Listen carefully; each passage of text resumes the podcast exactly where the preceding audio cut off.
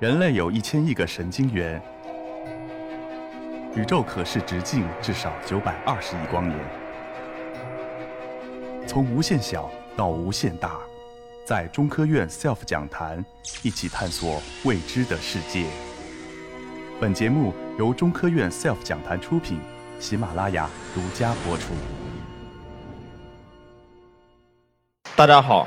我是来自南京大学地球科学与工程学院的唐朝生，非常高兴有这样一个机会给大家来分享我们过去的一些研究工作。其实过去这些年，我们一直在做的一件事情就是玩泥巴。我想大家应该小时候都有过玩泥巴的经历吧？那大家有没有意识到，我们在玩泥巴的过程当中，这个泥巴会慢慢变干，慢慢变硬，甚至呢？会出现开裂的现象，那这种泥土开裂的现象，在我们自然界中可以说是非常非常非常常见，几乎是随处可见。比如说，我们现在的楼下去，我们就能看到。我们把这种纵横交错的，由于干燥或者干旱气候引起的土体的这种开裂，我们叫做土体的皲裂。所以我过去这些年，我其中的一个研究课题就是关于土体的皲裂的。那刚才我讲到。土体的皲裂主要是跟干旱气候有关，而我们国家又是干旱气候非常严重的国家，为什么呢？因为我们有百分之六十的国土面积处于干旱或者半干旱地区，尤其是西北地区是常年干旱。保守的估计啊，我们国家这个土体发生皲裂的面积可能超过一百万平方公里。那大家可能会问一个问题：哎呀，这种这么常见的现象，还有什么好研究的呢？那对我们的它有什么的意义或者有什么的价值呢？那可能大家能够首先想到的是，它对我们农业的影响。因为皲裂产生以后，它会破坏我们农作物的根系，从而呢导致农作物的减产。那可能我作为一个研究地球科学的，我更关心的是从地学的角度，我们如何来看待这样一个问题？它尤其是对工程当中会产生什么样的影响？大家应该知道，土体是我们。工业当中或者我们工程当中一个很重要的建筑材料，在我们很多房屋、很多楼房都是由土来建造的。同时，它也是我们很多基础设施一个很重要的地基。我们所有的这个基础设施都是坐落在我们的土体上面。如果说土体出现开裂了，那么它的力学性质会极大的降低，它的渗透性会极大的增加。因为这些变化，它会破坏它的结构。从而导致一系列的工程地质问题和环境地质问题，甚至呢一些灾害。那比如说导致这个堤坝的溃决，甚至边坡的滑坡，甚至还有我们一些楼房、道路等大面积基础设施的受损，甚至它还会为一些污染物的快速的迁移扩散提供快捷的通道等等，还有很多。那我举几个例子，比如说，呃，零三年河南境内的第二大防洪堤坝发生溃决。一六年，江西鄱阳防洪堤坝出现溃决，还有呢，我国南水北调中线工程有大面积的膨胀土出现这种浅层的滑坡和坍塌。其实这些问题，它们都有个共同的原因，就是前期遭遇了严重的干旱，导致土体内出现大面积的皲裂，从而弱化它们的工程性质。那我们也通过一些实地的走访调查，我们发现，即使这些土体表面有大量的植被。仍然可以发现大量的这种皲裂，甚至这些裂隙的尺度非常大，一只手都可以伸进去。大家可以想象一下，当我们的结构当中或者土体结构当中出现这么大的裂隙的时候，它的稳定性会带来什么样灾难性的影响？尤其是这些年受全球气候变化的影响，极端的干旱气候发生的频率和它的强度都呈增加的趋势。那在一些局部地区可能会发生百年一遇甚至几百年一遇的严重的干旱，那可以说这些皲裂的问题也会越来越突出。哪里有干旱，哪里就会有这样的皲裂的问题。那我是如何接触到这一个课题的研究的呢？这说起来也是挺有意思的。我大概零三年开始上研究生，有一天我正在实验室做实验，我的导师他可能在外边跟人家交流或者参加一个会议回来，可能提到了这个土体的皲裂的问题。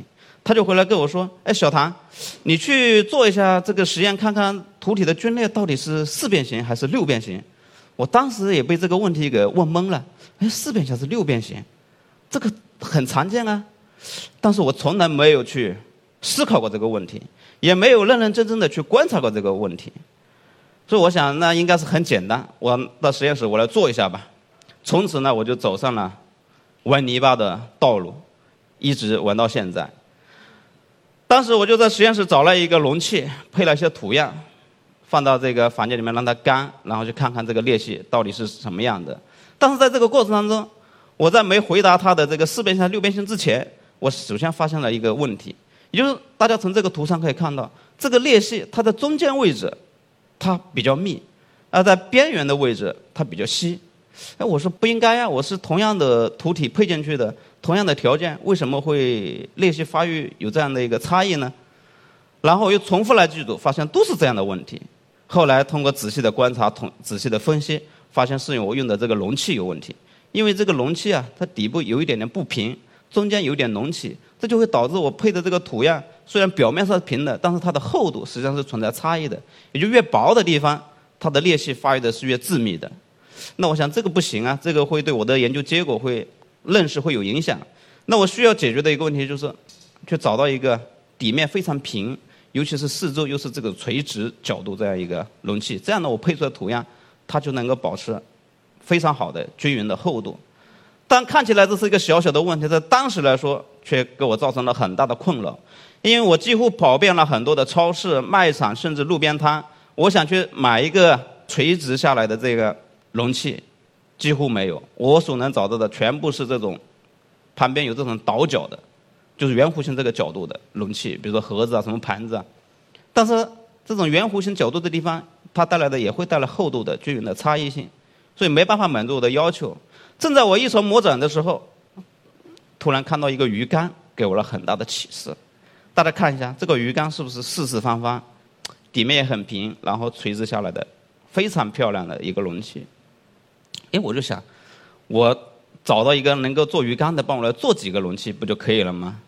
那从此呢，我就开始去追寻，看谁能够来做这个东西。因为那个时候信息也不发达，我也没有电话号码，也不知道谁能做这个东西，所以是骑着自行车跑遍了南京的大街小巷，去找哪个地方可以加工玻璃的。那人也找了很多家，当然也碰了很多鼻子。为什么呢？因为人家觉得我的要求太高，要的量又太少，然后我也付不起钱，人家也没这个时间，没这个精力，人家都做大窗户、大工程，我做一个小东西看不上。后来有一个好心的老板，在我的苦苦哀求下，他呢也觉得我确实是可怜，搞科研不容易，所以呢同意帮我做几个呃用玻璃做成这种模具，然后呢让我来做实验。那这就是。我的第一代产品，用这样一个找了一些废料，玻璃的废料，因为它做窗户，划下来一些废料，做成了几个小的这个模型的槽子。那大家看到这个做出来结果非常的漂亮，这个裂隙发育的非常的均匀。那为了加速这样一个干燥的过程，我通常会同时做好几组样，把它放到烘箱里面去干，来模拟这个干燥的环境。但是在这个烘箱当中去干燥的时候，我们又发现了另外一个问题，比如说我同样配置的。平行样品放到这里面去，发现总是有些样品干得很快，有些样品干得很慢，而有些样品它裂隙发育的很早，有些样品的裂隙发育的很晚，这又造成我困扰。我做的是平行样，初始条件、温度条件都一样的，为什么会发生这么大的差别呢？后来原来是烘箱的问题，因为烘箱它基本上是一面的这个热源，靠近电热丝的位置，它的温度会比其他地方高很多。所以导致这里面温度不均匀，它的蒸发速率是不均匀的。好了，这又是另外摆在我面前，我需要去解决的一个问题。那为了要去找到一个能够控温、精度很高、又能满足我要求的一个试验箱，这也是费了我老大劲的。因为我去调研发现，所有的这种控温的设备基本上都是单面热源，也就是它的一个面有个热源，其他面都是不锈钢的这种材料。那这都会带来一个热不均匀的问题。那买是买不到，所以只能靠自己来设计，自己去找人给我加工，把我的需求告诉加工方，来制作仪器设备。所以我当时也是为了找到一家能够真正能够达到我要求的，也是到处打电话，那到处网上去找信息，然后还要到实地去到他的厂厂子里面去调研，看看他具不具备这个能力，把我的仪器给做出来。比如我钱花了，但是达不到我的要求，我的时间和都搭进去了，这个对我的科研会带来很大的阻碍。所以这是通过一遍一遍的修改图纸，一遍一遍的电话的交流，那么终于我们研制了一套第一套这个控温控湿的军列模型试验箱。这里面是五面的，通过水域加热，它的控制温度非常的稳定。然后呢，还能够控制相对湿度，并且可以实时监测这里面裂隙的发育的过程。还有呢，可以对它的土样的重量的变化，就水分的变化进行监测。所以这是第一代产品，费了很多时间。但是很遗憾的是，后来在我的研究生用这个东西来做实验的时候呢，由于它的呃吃饭去了。或者说没有小心去好好的呵护，结果把整个仪器都给烧掉了，欲哭无泪。那么经过很多年的这个积累，慢慢的发展，那么我们现在用的这个设备或者开发的这个呃研究的方法已经越来越先进了。那现在给大家展示的是我们自行研制的，目前是国际上尺度最大的基于人工气候箱的土体军列模型试验系统。它不仅仅是尺度最大，而且呢，它的功能也是目前我们所知道它最强大的。它里面含有一百多个传感器，有五个控制系统，分别可以控制大气的相对一些参数，可以全面的监测土里的各种的参数的变化，还可以模拟地下水位的变化等等。那这些传感器，我光标定这一百多个传感器，我就花了差不多大半年的时间。然后我把这个模箱把它再组装起来，又花了大半年时间。然后再开始实验，我的第一个实验基于这样一个系统，做了三年时间。虽然投入了很多的时间、很多的精力，也投入了很多的经费，但是可喜的是结果是非常漂亮的。通过这样一个实验，我们发现了一些很有意思的现象。首先，以前我们都习惯性认识这个裂隙啊，应该是随机产生的，或者说它应该是在土体变得很干的时候才会产生的。但通过我们的研究表明，这些都是不对的。首先，裂隙它是分几个阶段有序的产生的。比如说，它首先是一个主干裂隙的发育，然后是枝干裂隙的发育，而且枝干裂隙一般是垂直这个主干裂隙，所以它形成的节点是梯形和夹形。最后，这个裂隙慢慢趋于稳定，而且这个土产生裂隙的土几乎是非常潮湿，用手一摸，手上都能粘上这个泥巴的，非常的潮湿，它就会开裂。那从这个图上我们看到，它形成这种基本上是垂直相交。形成这个土块呢，基本上都是四边形的。那我在想，我是不是可以告诉我的导师，哎，这个问题我解决了，它是四边形的。大家别急。然后呢，我又再做了一些干式循环，对这个试验，发现裂隙变了。原来是四边形或者垂直相交的裂隙节点，现在变成 Y 形，变成一百二十度相交了。而且这个裂隙由四边形慢慢过渡到五边形，甚至到六边形，这样去变化。这跟我们在野外看到的这个土体的皲裂的现象非常的一致。野外我们看到大部分的这个裂隙都是 Y 型的相交，几乎成这个六边形的。也就是说，野外的我们这个土体为什么会成？它是因为经过了大气的作用，经历了若干次干式循环的处理，才能达到这样一个效果。那现在困扰我的就是裂隙到底是四边形还是六边形？看来它是有条件的。它有的时候是四边形，有的时候是六边形。那比如说，我们发现这个裂隙，它如果有序发育的时候，比如说先是主干裂隙，然后是枝干裂隙，这样是分层级、分级序的去发育的话，这样的形成的裂隙基本上都是四边形的。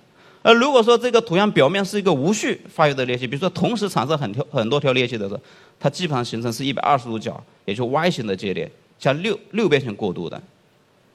这主要是跟土体的结构的差异性。还有它里面能量在裂隙发育过程中能量的一个释放的过程是密切相关的。那可能大家会问，你研究这个土里的龟裂，那你能不能预测这个裂隙到底是在哪个地方会产生？它会怎么发育的呢？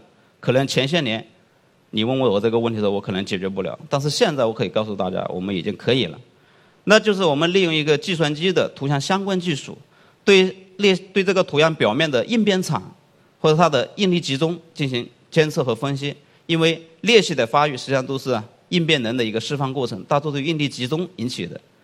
那么通过分析它表面的一个应变场的规律，我们就可以对裂隙在哪个地方会率先发育，以及它会怎么样去拐弯、怎么样去相交，都可以进行提前预测。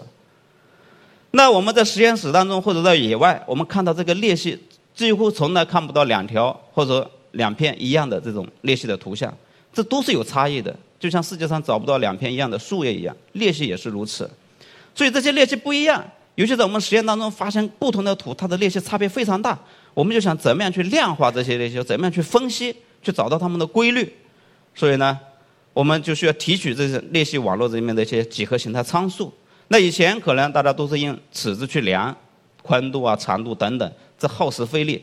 所以我们基于计算机的图像处理技术，自主研发了一套专门针对这种裂隙网络的一个图像分析系统，叫 CIS。它能够全自动的对裂隙进行识别，全自动的去提取裂隙里面的几何形态参数，比如说宽度啊、长度啊、节点个数啊、裂隙率啊等等。那目前我们所建立这些研究方法，以及我们所开发的这样一些分析的手段，针对这个土体皲裂这个研究，已经被国际上上百家科研机构他们所应用和借鉴，取得了一些良好的效果，也得到了很好的一些评价。那基于这样一些开发的一些系统，我们最近做的一个工作就是火星上的裂隙。大家从左边这幅图上，这是一个来自火星上的一个卫星的照片。大家看到这上面裂隙网络是不是似曾相识？没错，跟我们在地面上我们在实验当中用土体做出的裂隙几乎是。在形态上是非常相似的。为了验证这样一个观点，我们也对它进行了量化分析，比如说裂隙的分割比例，以及裂隙里面这些角度的分布，跟我们土体的皲裂几乎没有什么太大差别，几乎是一致的。所以我们希望通过这样一个研究，来为火星上曾经的液态水活动，或者它曾经的古气候环境，能够提供一些指示。当然，这个工作还现在正在进行当中。那可能大家最关心的问题是。裂隙它到底是怎么产生的？我们都知道它是由于干旱产生的。因为我通常跟大家交流的时候，很多人问：“哎，这个裂隙还不简单呢？它就是太阳一晒一干，它不就产生裂隙了吗？”是的，没错，这都是前提条件。但是我们真的要解决这个现象背后的一些本质。我们假如说这个土体它是一个材料，那么开裂它一定是一种破坏的形式。那这种破坏一定是由力学的因素引起的。但是在自然界中的土体，我们并没有给它施加任何的外力，那它的力是哪里来的呢？其实土体的皲裂它是一种张拉破坏，它就像我们拉一根橡皮筋一样，当我们手给予的拉力达到了橡皮筋的抗拉强度的时候，裂隙呢就会产生。对土体来说也是这样的，但是问题是土体里面的开裂过程它的力是哪来的？其实跟我们孔隙当中的水分的这个表面张力是有关的，在干燥过程当中。由于这个孔隙水的表面张力，它会啊在表面想产生一层张拉应力场。当张拉应力超过土体自身的抗拉强度的时候，裂隙呢就会产生。